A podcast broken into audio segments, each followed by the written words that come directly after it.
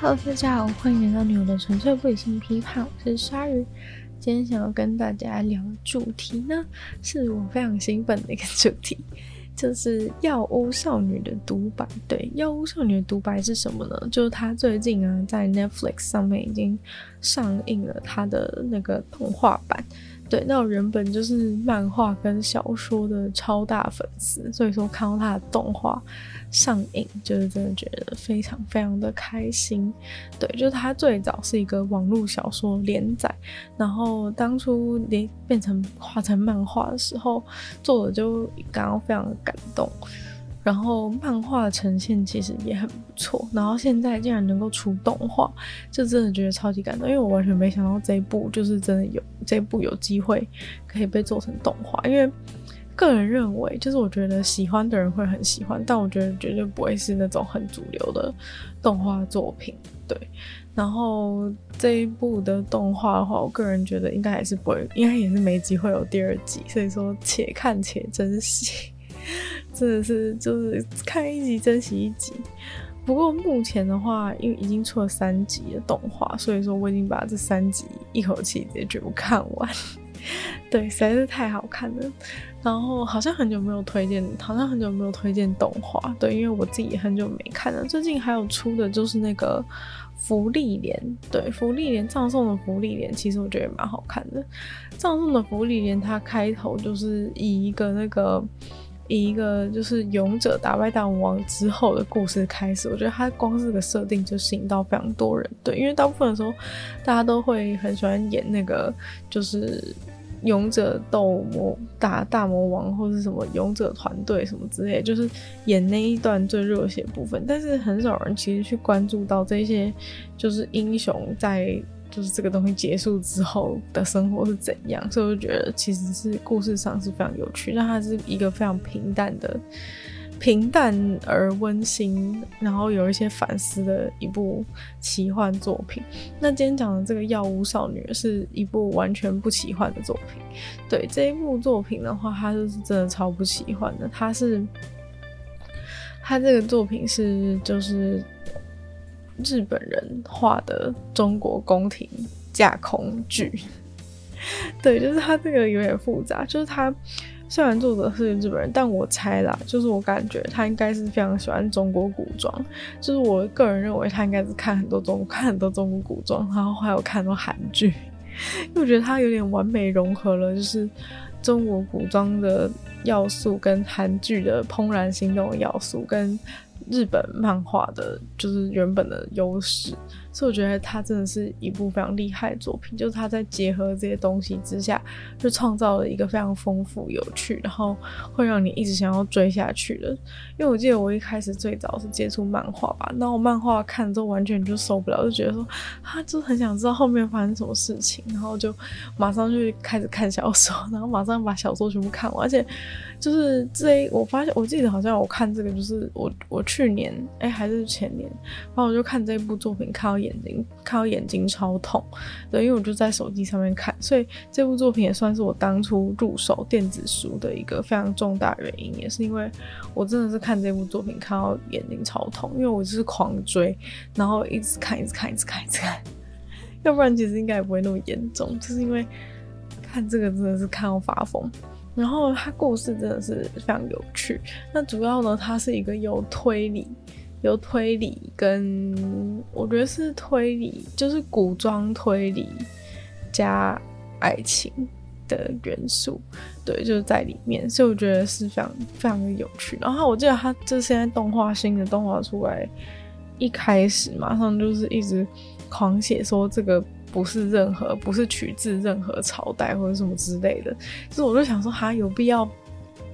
就是一直疯狂强调嘛，就是很像很像那种有血腥暴力都会写出什么儿童请勿模仿，他就是一直疯狂强调说这个是一个架空，就是什么请不要去带入任何朝代或者怎样怎样，然后就想说好像很怕的感觉，我就在想说是不是怕被中国人出征，或者是被被一些历史人出征，因为他就是很明显是架空，可是我觉得不懂哎、就是中国现在也拍过非常多架空那种奇幻的，就是根本没有人会在乎谁。但是这一部是完全没有奇幻元素，对，它就是一个推理，它就是一个推理，它就是推理番这样子。所以完全没有任何奇幻的元素在里面。那我是不太懂，就虽然说我看好像很多人会很在意说它的设定，就是它的制度，就是一些古代的皇帝制度或者怎样，就是安排合不合理。可是我觉得真的很无聊诶，因为它就已经是一个架空了。就是你看那么多那种什么勇者故事，就是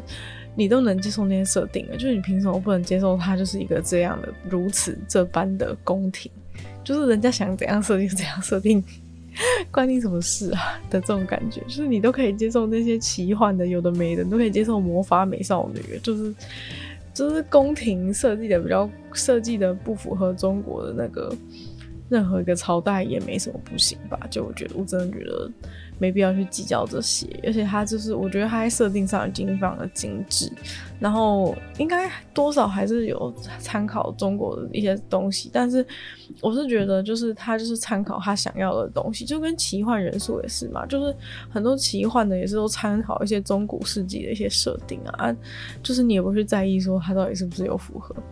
但我觉得可能就是因为这个东西是可能台湾人比较熟悉的。等东的一个背景，所以大家就会开始就是开始有很多意见，这种感觉，对，就是有时候就是跟你熟悉的东西，你就会有莫名有一种优优越感，然后就很喜欢批评，然后我就觉得这种这种方式真的是大可不必，就是可以用一个好就是 良好一点的角度去欣赏这个作品，不是很好吗？对，所以说，呃，今天就跟大家介绍这个《药物少女》的。独白，对，就是跟大家简单介绍一下她的故事。她的故事呢，其实是女主角，她就是一个药师嘛，毕竟她已经叫药物少女，她就是一个药药师。其实我就觉得她其实是一个中医范呐，就是虽然说我在现实生活中是非常不推崇中医，但是。就是他是一个中医番，因为毕竟他演的是就是中国古代嘛的感觉，中国架空，中国古代架空，所以说就是这个女生她是一个中医的专，她是一个中医专长的，虽然她没有这样讲，但是反正她就是她里面的一些观念啊，就是药药物少女她一些做药的一些方式啊，或者是像是。嗯，那种他的一些观念，像是什么不能用用银质的那个器具来试毒，这感觉就是都是你在古装剧里面可以看到一些基本的。对，它里面，嗯，就是它故事主要是这个药物少女，她原本是就是在。在烟花巷这个地方开了，就是跟他的继父开了一个小药铺，对，就他们就是专门在，他们就是卖卖药这样子，对，然后他们关系很好的一间店呢，就是是一个娼娼馆，对，叫做绿青馆，就是里面有非常多娼妓，然后呢，女主角呢从小就跟这些娼妓混在一起，跟他们一起就是就是算是也算是他们的。如姐如母的一个存在，这样把他照顾成长长大，所以他跟这个绿青馆的人关系是很好。所以他背景就是药师，然后跟就是跟这个青楼女子的关系非常密切。然后有就让他每天就是好好的在当药师，就有一天就被绑匪绑走，然后被绑匪绑走就是被卖去那个后宫里面当宫女，然后在后宫里面当宫女的这个故事就直接就从这边展开了。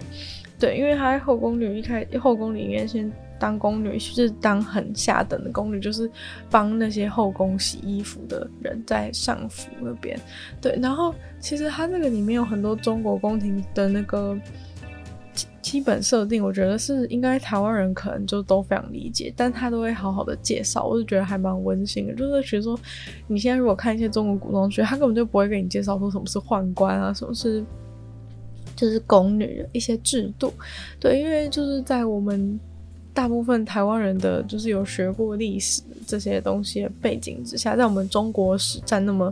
重的比例的情况之下，就是大家是早就已经非常熟悉这些，早就已经非常熟悉这些东西，所以通常都不会有人再去详加的介绍，就是说，哎，宦官是什么东西，后宫是怎么样的存在。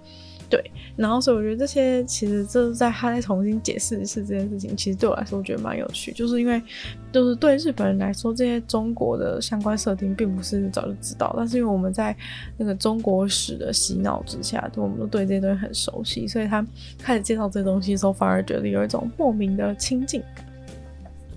然后在开始。在开始这个故事之后，就是他就是在这个后宫，原本想要平淡的度过生活，然后就是可以赶快的离开这个后宫，然后回到烟花巷。但结果没想到呢，就是发生了一事件，就是说皇帝的宠妃们就是纷纷就是在生产之后纷纷状态非常的不佳，然后一个皇子跟一个公主都已经快死了这种状态，然后所以说。就是宫里后宫就闹沸沸扬扬，因为因为那个医生就是没有办法顾，没办法一下顾这个东宫，然后一下又要顾公主，就是非常的辛苦。对，因为这个后宫里的医生只有一只有一一位的感觉。对，因为在后宫如果有医生的话，就是他必须要跟宦官一样，就是变就是切掉。所以说，就是他们现在后宫就只有一个医生，然后那个医生呢，又、就是一个。就只有一个医生，那他就无意间，就是女主角，她就无意间就是撞见了，就是一个争执，对，就是因为他们在抢这个医生的资源嘛，就是因为小孩两个人的小孩都快要死了，对，然后这个时候女主角一靠近就发现事情不对劲，没错，就是柯南环节要来，女主角一靠近就发现说，哎、这个。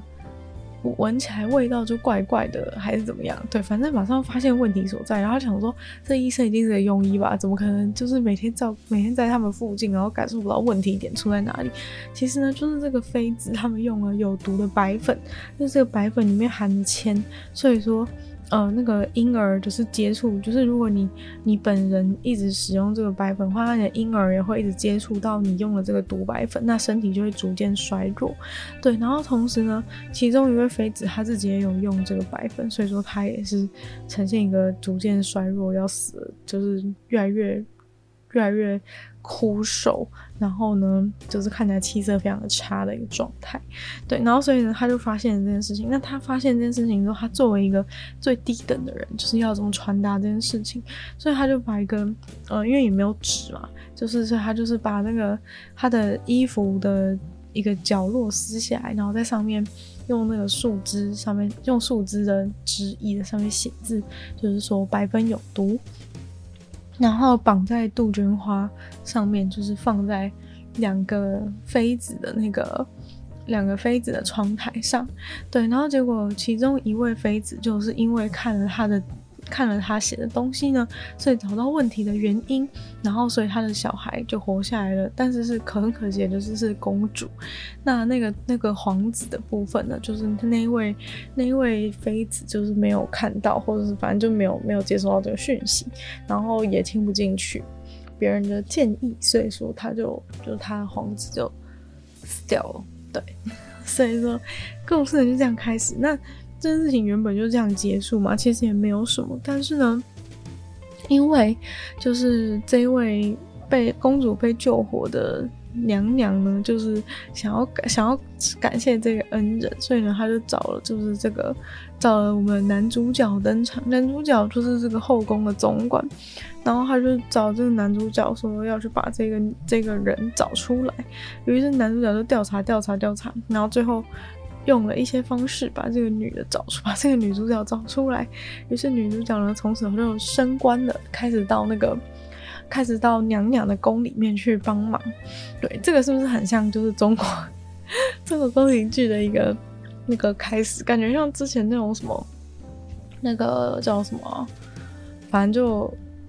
啊，延禧攻略就是那个，也不是也是这样嘛？就一开始进去的时候超低等，然后开始从从从零等开始练的感觉，就是他他开始升等，然后呢，反正第一个升等最最最猛最大的就是升等最好的就是直接到那个娘娘的宫里去，是就是算是在后宫里面一个最一个比较好的位置。当然在宫内还是有分，就是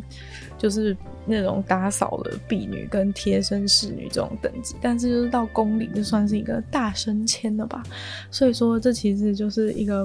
就是我觉得常看古装剧应该都会觉得说这是一个套路，就是一开始就是一定会这样，然后发生一些事情，然后立功，然后升迁，就是这样。但是呢，这个故事不只是这样，就是 接下来呢，就是这个就是这个男这个男主角发现他。就是很有用，就是因为他很聪明，然后然后就是又懂这些药的东西，然后又很就是又是一个又算是半个侦探，所以说之后就会有很多宫里发生的怪事，这男主角就会找他来。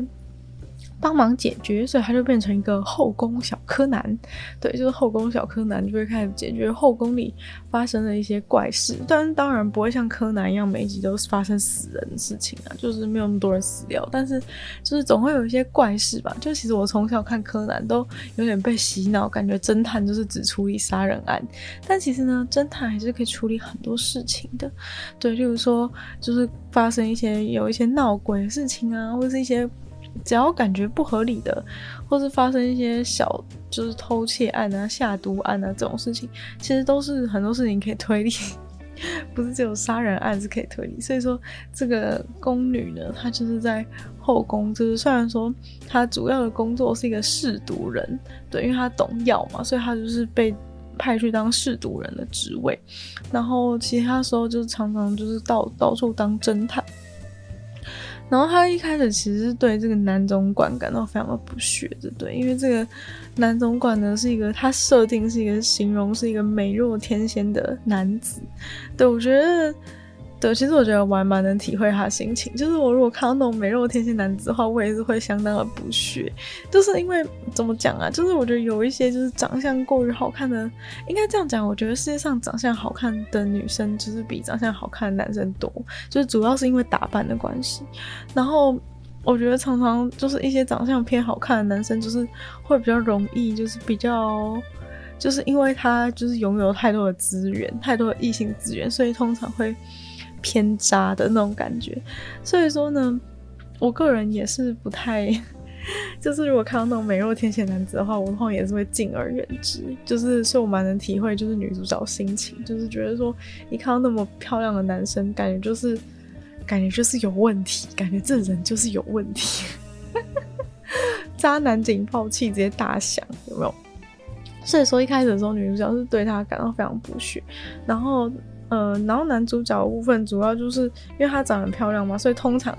就是其实现实生活也是这样。而且我觉得长得好看男生其实通常就是就是因为有太多女生想要想要靠近他或者怎样，所以说就是他他其实并不是什么抖 M，就是没有什么被虐狂的。的特质，可是就是因为所有人都那么的喜欢阿谀奉承他，尤其是这个男主角，他又是属于一个比较高贵的地位，那就跟现实当中那种就是家里也比较有钱，然后长得比较好看男生有异曲同工之妙。然后所以说，这种时候就是这个女主角就是对他就是态度比较不佳，然后比较不太想靠近他的这种。这种态度呢，就是反而变成是对方就是觉得非常相处起来觉得特别自在，就是不太需要像在别人面前一样那样伪装或者是什么之类的，就是反正就是不一样，就是通常都会引起别人兴趣啊。所以大家记好，如果你今天是想要去吸引一个条件。长相条，尤其是长相条件好的男生或女生的时候，最好就是用看一条毛虫的方式，就它里面这样形容的，看一条毛虫的方式来看他的话呢，也许会对你们的感情意外的有进展，就是对方也许会对你产生兴趣，对，因为就是就是这种他很这种人，他很少就是很少就是遭遇到这种这种。没有那么好的对待，然后就会觉得，当然你也不是说什么辱骂他或怎样，就是就是比较没有那么积极的一个态度，对这样子条件非常好的人，反而是一种以退为进的进攻方式。个人认为是这样，但反正的女主角就是对他觉得不以为意、不以为然，然后觉得跟这种人在一起就是很麻烦，然后这也是真的，就是这种跟这种人在一起通常会很麻烦，所以说呢。嗯，他他就是有点不太想鸟他，对，然后所以这个不太想鸟他的态度，就是刚好正中了这个男主角的喜好嘛，就是因为每个人都对他很好，然后就是都想要阿阿谀奉承他，对，然后所以就是有这种人呢，他就是会被这种吸引，然后再加上就是他又蛮，就是这个女主角又很聪明，对，毕竟我就虽然说刚刚讲的那个招数是有用啊，但是我觉得你毕竟你自己本人还是要有点料。就是虽然说你可能不长得特别好看，但是你可能就是有一些有一些非常有趣的点，然后是非常聪明啊，或是有一些其他的特质能够吸引到这样子的一个条件非常好的男生。所以我觉得他他设定上是合理的，就是说就是不会到说像有一些，我觉得像有一些爱情剧很不合理，就是那种你就是现实生活中你就会非常强烈可以理解到说，就是一个条件那么好的人怎么可能会去喜欢一个又笨，然后就是又怎么样怎么样，就是各种，就是都很不太好。就是像我觉得，嗯，像我觉得像那种恶作剧之吻那种感觉，就是你就会很难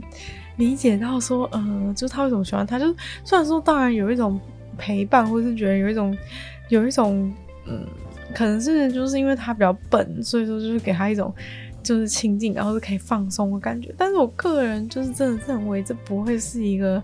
就是真的非常合理的关系。对，就是但是很多女生可能都梦寐以求，就是自己不用有任何的才能，然后空有一身傻气就可以吸引到白马王子这种感觉。我觉得这是有一点不切实际的，就是可能在万分之一当中会发生这样的事情。可是我觉得。尤其在现代社会当中是越来越困难，因为女生越来越优秀的情况之下，就是没有，就是人家没必要去选，就是如果有更有料的话，他就是对方男生当然也会更有机会去选择一些更有料的对象啊。尤其是我觉得在价值观啊，或是可能以前没那么重视，但我觉得现在的话，就是两个人到底能不能沟通啊，拥有同样的价值观，有时候其实是蛮重要。就是不是说你要多聪明或怎么样，是有时候两个人的。那个脑袋真的差太多的时候是很难沟通的，就是结构上，就是不是说不一定是说一个聪明一个笨的问题，是就是有时候思考方式，就有时候有的人很理性，有人很感性，就你真的个性差到你就是你脑袋构造，就是你的你的负责支配你的脑袋的的构造差太多的时候，是真的会很难沟通。所以我觉得这一步就是。和比较就是关感情关系上比较合理的一点，就是在于说，我觉得这个女主角虽然说长得可能就是在这个很多正妹的后宫里面是，虽然说传闻中中国古代后宫其实也不是很多正妹，就是听说很多都长得蛮其貌不扬，但是反正就是在设定上这个后宫里是有很多正妹，然后在这个很多正妹的。正妹云集的情况之下，就是她一定是这个女主角，一定是长得非常的其貌不扬，然后你还要设定她就是一个平胸，然后身材又很干瘪那种感觉，对。然后，但是因为就是她有这个技能嘛，就是她是一个很聪明的人啊，就是又很会推理，然后又就是待她对她相当的特别，对，然后又懂这个药学的知识，这等等诸如此类的一些。诸如此类的一些优点，就是让让你不会觉得那么的奇怪。就是现在在那种，就是太就是那种完美白马王子配上一个傻白甜的这种组合，我觉得已经就是有点太少女了。这真的有点，就是真的有点看，真的有点不行。我个人，然后个人真的有点不行。就是我觉得这也是一方面，就是跟之前讲到说韩国韩剧那种真的会养坏女生那种感觉。对，所以说，我觉得这是一个比较合理的。然后就是你会觉得说，在两个人都是比较理性的一个状态之下，然后两个人也是有一点恋爱攻防战，对，就是比较像，就是比较像两个人在一个对等的那个对等的擂台上面，就是谈一场恋爱攻防战的感觉，就是不会像那种。传统的就是说哦，男追女或者是怎样的那种套路，就是很我真的蛮不喜欢那种套路。对，所以说像这样子的一个互动，我就是觉得还蛮还蛮开心，而且就是他是不会说像那种，就你知道，其实感情这种东西本来就是需要酝酿。可是就是比如说演一些爱情戏嘛时候，就是他为了要就是有很快的有一些进展，所以通常呢，就是他就是会很快就是有各种发展。所以我觉得这也影响到就是。就是社会中的人，就是也因为那些影剧作品的影响，就觉得这些东西都是应该进展很快。但其实我就是觉得这种东西就是要进展慢一点，才可以享受到那个感情在萌芽的过程当中的快乐，而不是就是。就是我觉得速食恋情最大的问题，其实就是在于说，速食恋情最大的问题就是，你会就是这些过程当中，其实你都没有享受到，就是反正你就只是很快的开始，很快的结束，就其实真正感情当中美好的部分，你都没有感受到，然后这这个感情就走，就是有谈跟没谈没两样，就让我觉得非常的浪费。就是我觉得爱情这个东西之所以就是跟其他的关系不同的点，就是在于说它有那个它有那个火花。那你其实你可以让那个小小的火花维持在维持多久，就是一个非常就是非常强大的技能，就有点像说。你要去慢火炖一个东西，它其实是非常困难。但我个人是觉得，就是这种慢火炖出来的感情是会比较长久，就是你有更强的感情基础嘛。就是速食爱情之所以那么快开始，那么快结束，就是因为你从一开始就没有什么感情基础，这是第一点。第二点是你根本就不太认识那个人。就是我很难，就是我从幼稚园就很难理解，就是为什么有办法在你不了解对方的情况下就喜欢对方。就我一直觉得，就是那种一见钟情之类的，就是除非你是一个超级直觉达人，就你的天线就是比那个卫星定位还要准。就是如果你是这样的话，那我就那我就觉得没问题。但是我相信大部分人的的直觉都没有比卫星定位还要准，所以说。在这种情况之下呢，就是你要讲说你一见钟情，我都觉得是非常白目。就是好了，对不起，就是不应该说这些说这样很白目。但是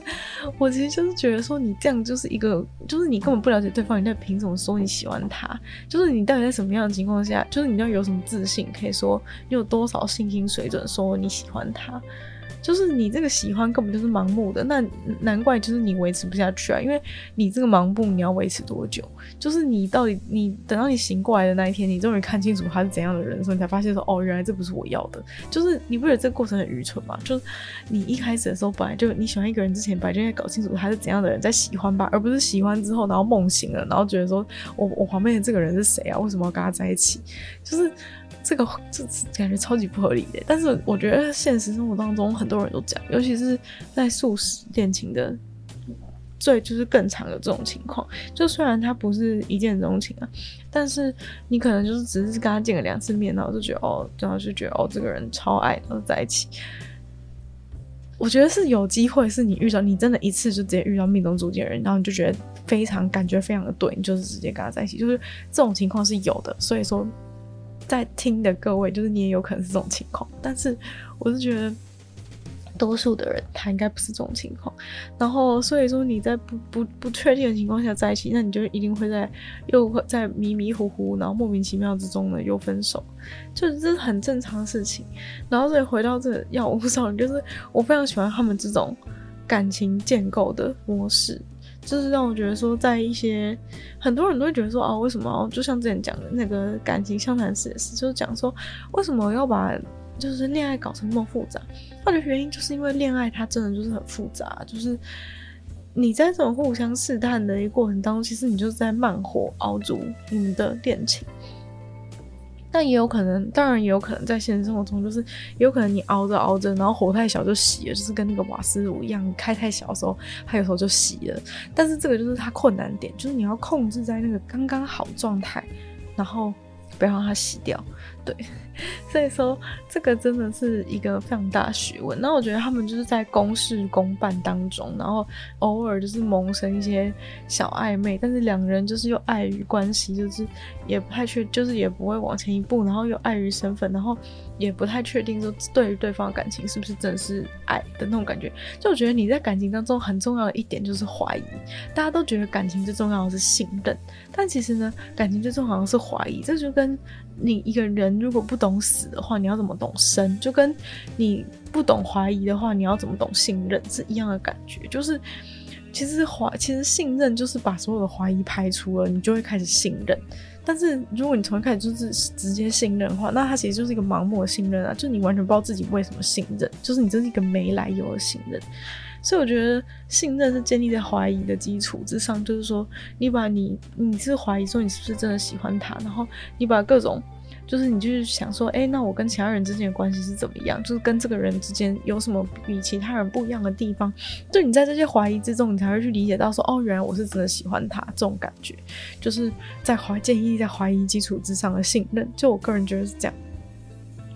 所以说，在他们的故事当中，其实就是有非常多这种、非常多这种环节。就是我现在仔细分析一下，为什么会喜欢这种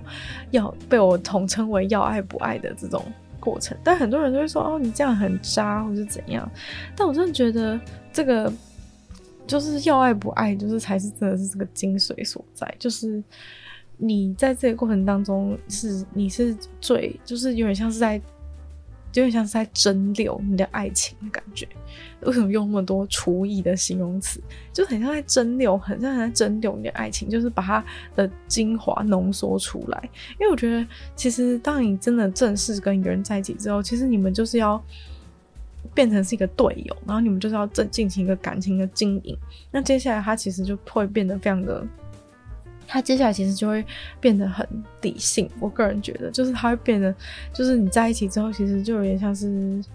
很多人都会说结婚是爱情的坟墓这种感觉吧，就是因为你已经在一起之后，这个游戏感觉就好像结束，就是这个恋爱的游戏已经结束，你们已经变成同一对了，就是我觉得。呃，就是在一起跟没在一起之前之间的那个最大差别，就是在于说，原本你们是一个对，你们是在感情当中是一个对手，是在不是说敌人那种感觉，但是它是一个对手戏，就是跟就是恋爱头脑战那个辉夜姬那种感觉一样，就是你们是一个对手戏，就是你们是一个，你们是处在一个一个对立面，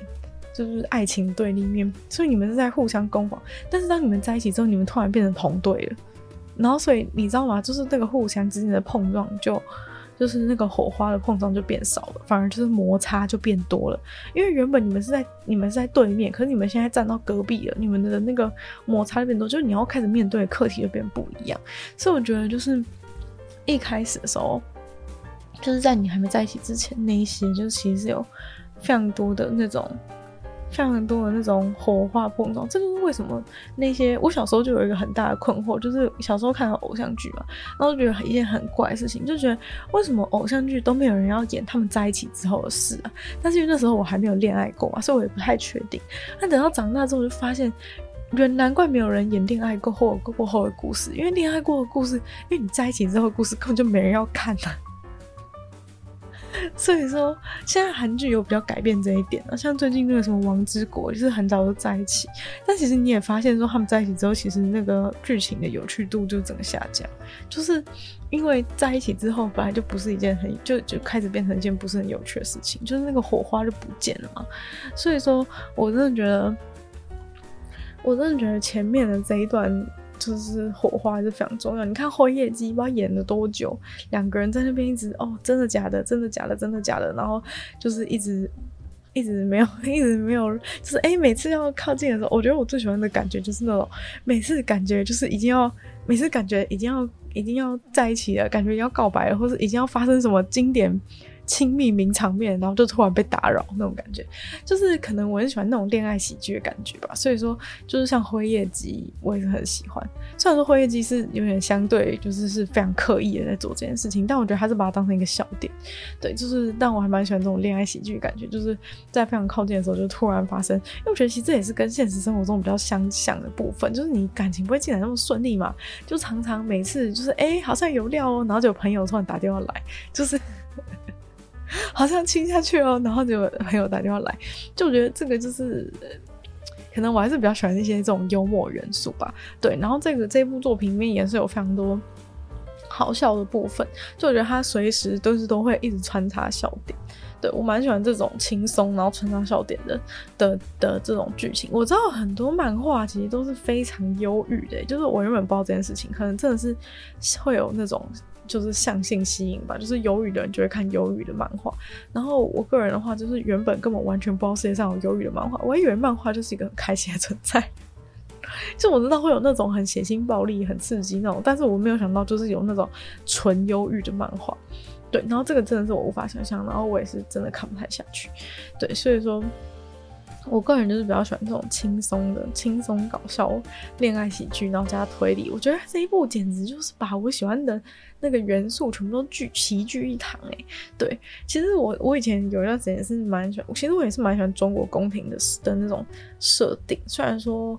呃，就我以前也是会看一些古装，虽然说我觉得有些古装那种内容真的是让我觉得剧情上让我觉得就是可能比较不合理，或者就是比较。嗯，难以接受，或者一些什么皇帝演成那样，或者什么之类，就是会觉得有点出戏或什么的。然后或者是，或者是，毕竟中国古装剧就是中国人拍的嘛，所以说，毕竟就是 有一些可能跟我比较不合的地方。但我觉得这一部简直就是堪称完美啊！就是它就是拥有我所有我喜欢的元素，我觉得真的非常非常喜欢，所有的元素都非常喜欢，就是。我觉得我喜欢古装是喜欢那种凄美的感觉，就是古装其实都会有一种凄美感觉，因为你知道古人之所以能够很常能够有那种凄美场面，就是因为就是因为没有电子产品的状况之下，其实你很容易就是哦，比如说一分别就觉得好像永远都见不到那种感觉，就是。其实我我我是那种完全科技控，所以我不会说什么哦，很怀念那种什么没有手机时代，绝对不会怀念。但是就有人讲过一句话嘛，就是说现一个现在一个二十一世纪，在现在这个网络世界的最穷最穷的人，就是你宁可当网络世界最穷最穷的一个人，也不愿意当古代的皇帝或是国王那种感觉。对就是因为生活品质实在是差太多，就算你是以前的国王，就是你还是没有冲水马桶什么之类的，就是这真的差太多。所以说，就是我觉得大家是比较不懂得珍惜自己，这不是冲水马桶之类的，或者是手机啊、网络这些小确幸啊。但反正。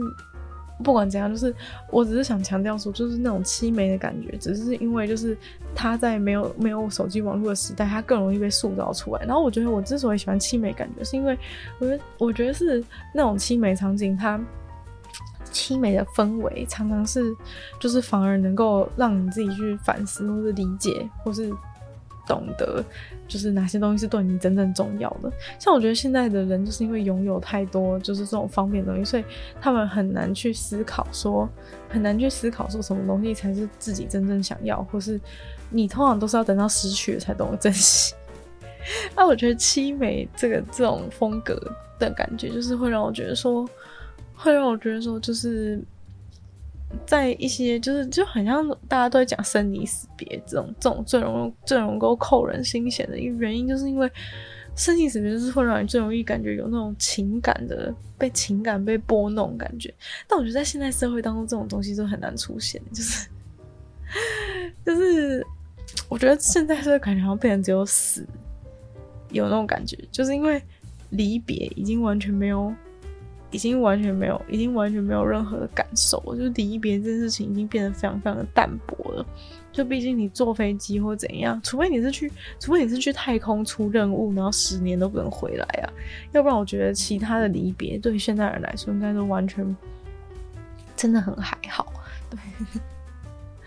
所以说，我觉得古装那种离别，就是是会让人觉得非常非常觉得哦，就是现在社会体验不到那种感动，你懂吗？就很像以前现在的人没法理解，以前的人就是会会因为去找他朋友，在他楼他家楼下站三小时，站三小时这种感觉。现在的人拜托等五分钟就已经发狂了，就一直疯狂打电话，就说到底要不要下来，到底要不要下来，到底要不要下来，就是。现在的人五分钟都等不了，然后以前的人就是有办法在人家楼家楼下等三个小时那种感觉。对，就是当然生活步调是不一样，但是我觉得就是各时代有各时代的一个就是美丽的存在。这样，虽然说我觉得像以前那种美丽，不管是在家楼下等三小时，还是说生离，还是说那种离别再也见不到面，这种感觉都是偏凄美，就是痛苦的。痛苦的美丽，但是我就是觉得那就是现在社会感受不到的凄美，就是很像你们去参观历史博物馆，就是看哦以前这个兵马俑这种感觉，就是或是那种罗马竞技场，虽然是一个很残忍的地方，你也是会觉得哇这个对啊，因为那就是现在没有的东西嘛，所以说你就你就会很想，你就会很你就会很想很就是会就是珍惜某种时代的美丽的感觉。可能是这样啊，虽然说这一部没有什么凄美，就是都是非常的，我觉得这一部是非常的宠粉，这一部作品是非常宠粉，就是他都不会不会让粉丝就是有那种很就是不会有什么很虐的。对，我个人也是不会喜欢那种很虐，就是我不太懂为什么要就是 看个作品然后在那边什么虐点什么之类的，就是我会觉得很累耶。就虽然说他是要爱不爱，但是我是觉得他是那种酸酸甜甜要爱不爱，然后是那种距离拉近拉远那种，不是什么虐恋，就是觉得非常的，就是我是觉得看起来是非常的舒适啊，所以才会一直想看下去，就觉得哦，想知道他们等下发展。但是我跟你讲，两人之间的关系发展，就是可能不知道过了几百集才会进，才会进入一点点，才会进步一点点。但是我觉得这个。比例是刚刚好，就是虽然说，比如说我刚刚讲这一部关于感情的东西讲了老半天，但是呢，其实他在里面，尤其是越后期，他感情的元素是感情的速进程速度是越来越慢，因为他们就是因为现实关系，然后很久，就是因为就是对，就是很久没见，就是很久才见一次面这种感觉，所以他们感情也不太能够很快速发展。对，但是我觉得就是，我觉得那个等待是值得。我觉得这样讲突然觉得超白痴，入戏太深。但是我觉得，就是因为你有点像是说那种怎么讲，就那种韩剧式甜蜜，就是会这样子砰砰砰砰砰直接一直打在你的脸上，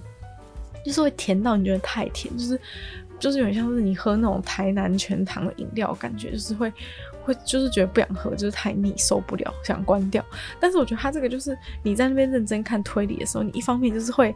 很期待，你知道吗？就是会很期待，就是下一次他们有感情碰撞，或者下一次到底他们下次什么时候要见面，就是快点啊的感觉。但是一方面，他就是在解谜的那些解谜，然后故事剧情发展也是非常精彩。所以我觉得他就是像一个精彩的人生，但是你又在这当中期待着那个点缀的爱情，这种感觉就是非常非常的迷人。这你到最后一直觉得说什么时候见面，然后见面之后就是又演演没两句话，然后结束。而有时候通常就是会又在一个高峰，然后就是吊你胃口这样。反正我就觉得非常热爱这种吊胃口感觉，就是你会永远无法觉得足够，然后你就会想要再继续看更多。所以我觉得这个才是，我觉得那个作者一定是个恋爱大师，就是毕竟，就是我觉得要可以操控的这么好。就是比例操控多少，就是把那个读者当成鱼在钓，你知道吗？就是一下拉一下拉一下拉一下拉一下拉一下，不能一次用力拉，你知道吗？就是不知道怎么讲，就是觉得太神了，就是觉得这个这个感情明明不是，明明不是感情线，明明不是，就虽然是重点，但是。其实后期，尤其写到越后面，他其实是就是感情戏出场，其实是越来越久才出场一次，你知道吗？前期的时候很快就会很快那个甜就很快就甜一下甜一下甜一下，后面就是超久才出现，就是整个崩溃，就是你会觉得说天啊，到底什么时候？哎、到底到底作者到底，然后就是一直在演很精彩的剧情，对，反正就